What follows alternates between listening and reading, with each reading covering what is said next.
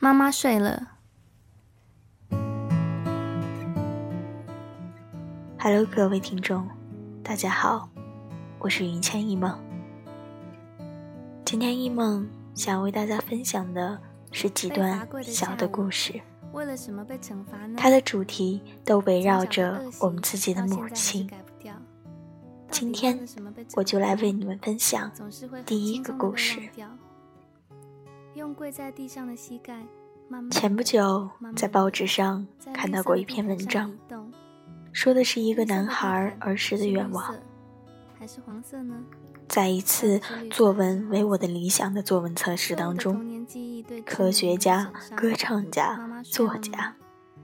各种夹子辈的人，理想赚足了我的版面和期许，赢得了很多有志向、少年有志、世界未来主人的感叹和鼓励。而一个小男孩的理想，却是变成一条狗。很多人为他的理想而哗然，晒笑而看不起，但他的选择的理由却令人潸然泪下。他说。变成一条狗之后，便就能保护妈妈了。一边罚跪一边玩了起来。我们常说，小时候以为自己能够拯救世界，长大了却发现整个世界也拯救不了我。妈妈可不可以？其实，拯救世界固然是宏伟远大的理想，但珍惜眼前人的道理，更是值得被世人铭记。这个世界就是这样。我们努力的追求幸福，努力的变得更强大，爬得更高，却往往忽视了微小却珍贵的温暖和感动。有着丰满炫目的理想固然让人欣喜，可连身边细小的事情都做不好，还谈什么远大抱负？连身边的人都照顾不好，还谈什么改变世界？有句话说得好，世人都想拯救世界，却没人帮妈妈洗碗。这句话也是这几个故事里面我想要为大家叙述的一个主题。我们都有那么崇高的理想，可是我们连最基本的事情都没有做到。回家，你有陪妈妈看过电视吗？你有给她捶捶肩吗？你有为她倒过一杯水吗？你有道过一句晚安和我爱你吗？萧雅是一个从农村来到大城市的女孩，父母本不同意她远离家乡读书。虽然她是一个女孩，却有着男孩子的傲气，倔强的想要去远方，还说不然就不读书了。家人磨不过她，便只好遂了她的愿。他学习很努力，大学时候的表现也很出色。毕业了之后，便留在了那个大城市工作。但因为离家太远，小雅一年之中也就只回家一次。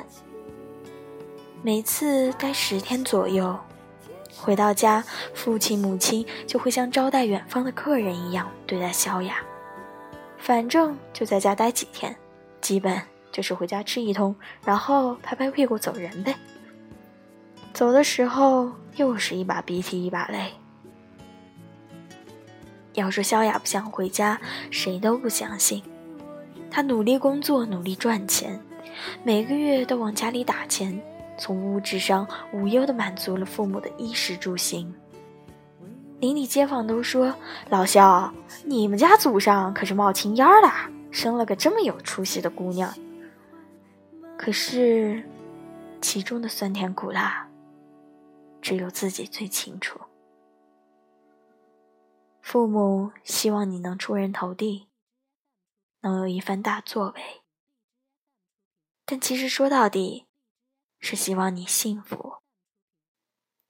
如果他们给不了你想要的幸福，那么就会放你走。与此同时，父母要的不过是儿女的相伴，子孙绕膝。你的离开，不也剥夺了他们幸福的权利吗？从小的恶习到现在，没有什么能够抵挡上“陪伴”二字在人一生中的重量。如果父母永远康健，可能小雅永远都不会懂得为妈妈洗碗的意义。小雅一直认为她的成功就是给爸妈最好的回报，的确如此。可是，也不仅仅如此。那年的冬天格外的冷，小雅不太想回到寒冷的北方。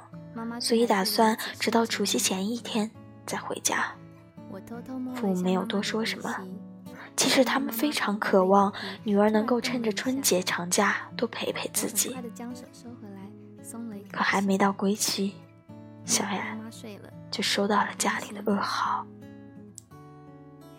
父母亲煤气中毒，抢救无效身亡。这样的消息让萧雅沉湎于失去亲人的悲痛之中。或许她早一点回家，父母就不会烧那样廉价的煤炭，不会大意。也或许懂得更多的他，会时不时的提醒自己的父母注意开窗通气。也许就不会变成现在这个样子。如今这样，即使自己再成功，好像也失去了意义。他后悔自己只顾拼事业，只顾自己的宏图大志，而对老人不够关心。他后悔没有及时回家帮妈妈置办年货，没有帮妈妈洗一次碗，没有多陪爸爸喝一壶酒。我想，很多人都会这样吧。年轻的时候老想往外走，把陪伴抛之脑后。树欲静而风不止，子欲养而亲不待。这个道理只有在某些时候才会让人彻悟，而彻悟的时候，往往早已为时已晚。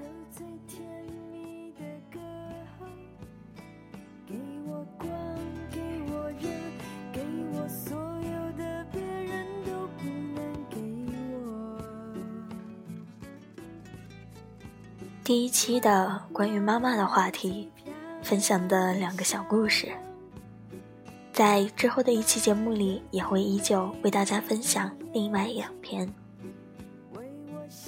听到这两个故事，你是否也有了新的感悟？是否想要时不时回家看一看，为妈妈洗洗碗？